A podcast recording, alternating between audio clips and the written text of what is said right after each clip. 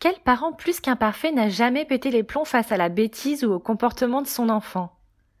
Si tu n'as jamais crié sur ton enfant, tu peux passer ton chemin.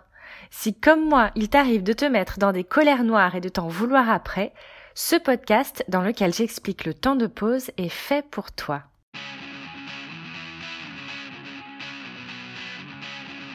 Pétage de plomb. Et si on faisait un temps de pause? Je suis Emma Lagarigue, déculpabilisatrice parentale et auteure du blog Parents plus qu'imparfaits. Le stress du matin. Disons que nous sommes le matin. Tous les jours c'est pareil, c'est la course. Il faut se préparer, lever les enfants, les aider à s'habiller, les déposer à l'école et pas question d'être en retard sinon c'est gris fermé, et arriver au travail à l'heure. À la base, c'est déjà une situation stressante. Et là, tu as ton petit dernier qui décide sur un coup de tête qu'il ne veut pas s'habiller. Allez, dis-moi que je ne suis pas la seule à vivre ça. Tu lui demandes gentiment et tu répètes. Plusieurs fois. Rien ne se passe. Tu hausses le ton, il te, répond qu'il ne veut pas. Tu menaces par du chantage Oui, c'est petit, hein, on fait ce qu'on peut. Il s'en contrefiche. Tu viens vers lui pour l'attraper, il part en courant se cacher sous le lit. Tu regardes l'heure. Tu sens une boule qui se forme dans ton ventre. Tu commences à avoir chaud, la mâchoire se crispe, les larmes montent. Et là, comment dire? Eh bien, ça sort. Tout ce stress et cette colère que tu as en toi se libèrent. Tu vomis ta rage à coups de cris et de mots qui dépassent tes pensées. Puis tu t'arrêtes. Ton enfant te regarde, tu vois la peur dans ses yeux. Il se met à pleurer, à hurler et repart se cacher. Je ne sais pas toi, mais dans cette situation, je me dis que j'ai gagné le pompon. Je m'en veux terriblement, je me culpabilise en me demandant l'effet que cette violence va produire sur lui, mais en plus je n'ai même pas réussi à atteindre mon objectif, c'est-à-dire faire en sorte qu'il s'habille. Le pire, c'est qu'on dit souvent que lorsqu'on exprime sa colère, on va mieux. Personnellement, l'exprimer de la sorte me met dans un état de tension extrême dans tout mon corps, et ce durant plusieurs heures.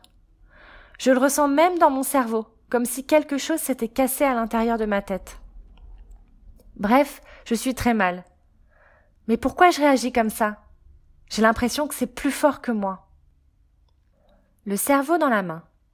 Le concept du cerveau dans la, main, inventé par le professeur en psychiatrie clinique Daniel Siegel, nous permet de mieux comprendre pourquoi nous agissons de telle ou telle façon. Le cerveau est représenté par notre main. Au niveau de l'avant-bras, tu as la colonne vertébrale. Lorsque tu rabats le pouce au niveau de la paume de ta main, tu as le tronc cérébral ou le cerveau moyen. C'est le siège de tes émotions. Il te permet de répondre au stress et de réguler les fonctions vitales. Au niveau du poing, c'est le cortex. C'est ce qui te permet de réfléchir, de raisonner. Enfin, au niveau de tes ongles, tu as le cortex préfrontal. Celui-ci te permet de réguler tes émotions, de prendre des décisions, de mener à bien une logique, de t'organiser. Le principe du cerveau dans la main nous montre que lorsqu'on pète un plomb, les ongles, c'est-à-dire le cortex préfrontal, ne touchent plus la paume de notre main, c'est-à-dire notre cerveau moyen. On se retrouve donc en prise directe à notre stress qui nous limite à trois types de réponses. L'attaque, la fuite ou l'immobilisation. On est, de ce fait dans l'incapacité de raisonner, de réfléchir ou d'exprimer des propos constructifs. Plusieurs vidéos pour illustrer ce concept existent. Je t'encourage à regarder celle qui a été réalisée par les éditions Arène, Le cerveau dans la main expliqué aux enfants. Car on le sait bien, il n'y a pas que nous qui piquons des colères à la maison. Si tu veux en savoir plus, je t'invite à lire le livre Le cerveau de votre enfant de Daniel Siegel et Tina Payne Bryson. Mais alors comment, comment faire pour éviter d'en arriver là? Comment rester authentique et soi-même tout en se contenant? Le temps de pause, un moment pour se recentrer. On a vu pourquoi on pouvait se faire bouffer par nos émotions grâce à l'image du cerveau dans la main. Maintenant, ce qu'on veut, c'est que notre poing se referme, c'est-à-dire que nos ongles touchent de nouveau la paume de notre main. La capacité à se rassembler, se recentrer, reconnecter ses émotions afin de les gérer, à permettre à notre cerveau de réfléchir à nouveau est un atout incroyable pour nous, parents, comme pour nos enfants. Imagine si on avait cette capacité et si on pouvait l'enseigner à nos enfants. Ce serait vraiment un chouette cadeau qu'on leur offrirait. La discipline positive nous propose de prendre un temps pour se calmer et ainsi éviter de réagir à chaud. Il s'agit du temps de pause. Le temps de pause, c'est une action de quelques minutes seulement qu'on va réaliser quand on, sent que le couvercle va exploser. Ce moment va nous permettre de redescendre la pression pour ainsi être capable de raisonner et d'adopter une attitude constructive. Le temps de pause, un outil pour soi et son enfant. Eh oui, comme tu sais, tu es le héros de mon blog. C'est pour cette raison que j'ai pris cet exemple du matin où il peut nous arriver de craquer. Mais évidemment, nos enfants aussi peuvent être dépassés par leurs émotions. C'est même pire car leur cerveau n'est pas mature et ça dure jusqu'à 25 ans. Je te propose donc une activité pour toi et ton enfant pour apprendre et enseigner la gestion des émotions. Petit 1, le principe du cerveau dans la main. Montre la vidéo Le cerveau dans la main des éditions Arène à ton enfant et amusez-vous à reproduire les gestes de la main. Faites des jeux de rôle. Propose-lui par exemple d'imiter papa ou maman quand le cerveau est comme une main grande ouverte, donc en mode couvercle qui saute. Puis, quand le cerveau est comme un point, donc calme. Et inversez les rôles. Demandez-lui comment il préfère être et comment il préfère voir ses parents. N'hésite pas à l'imiter en accentuant les traits, vous allez rigoler. Petit 2. L'explication du temps de pause. Explique-lui l'idée du temps de pause et identifiez ensemble l'activité qui l'aiderait à redescendre. Demande-lui aussi de t'aider à trouver une activité pour toi. S'il est impliqué dans cette réflexion, il sera plus facile pour lui de respecter ton temps de pause. Petit 3. Le signe du temps de pause. Mettez-vous d'accord sur un signe qui représenterait le temps de pause.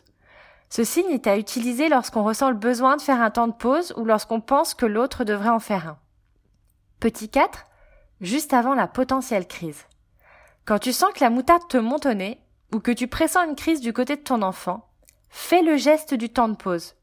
Tu peux préciser Maman est comme ça, avec la main bien ouverte. J'ai besoin de mon temps de pause en faisant le geste. Ou l'inverse. Poussinou en faisant le geste du temps de pause. Je pense que ça te ferait du bien.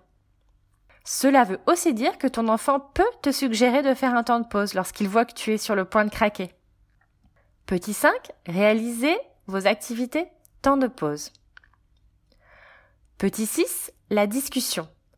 Lorsque vous êtes de nouveau capable de raisonner et que vous n'êtes pas pressé par le temps, discutez, expliquez vos colères et réfléchissez aux solutions qui pourraient être mises en place pour régler ce problème. Quelques idées de temps de pause. Voici quelques exemples qui pourront t'inspirer pour trouver ton temps de pause. Certains peuvent aussi convenir à ton enfant.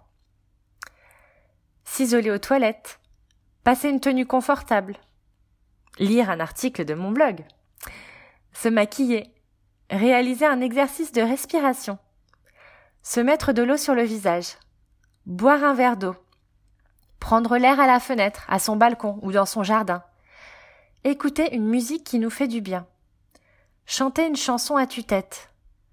Déguster une boisson chaude. Prendre cinq minutes pour méditer dans sa chambre ou faire des étirements. S'asseoir, fermer les yeux et penser à quelque chose qui nous apaise. Regarder une photo qui nous rend heureux. Mettre une musique entraînante très fort et se défouler en dansant. En plus de ces idées, tu peux proposer à ton enfant l'une des activités suivantes, qui peuvent marcher pour toi aussi finalement aller dans sa cabane, son tipi ou sa cachette secrète. Créer avec lui un petit coin spécial temps calme avec des objets qui l'apaisent. Une peluche qu'il adorait quand il était bébé, un tapis tout doux, un livre sur les émotions, etc. Frapper dans le, dans le coussin qu'on tape. Il faudra en amont choisir un coussin avec lui spécialement pour l'occasion. Si c'est un punching ball, c'est encore mieux. Jeter toutes ces peluches sur le lit. Sauter. Courir faire un puzzle, colorier. Le temps de pause, ce serait pas un moyen de refouler ses émotions? C'est la question que je me suis posée avant de tester.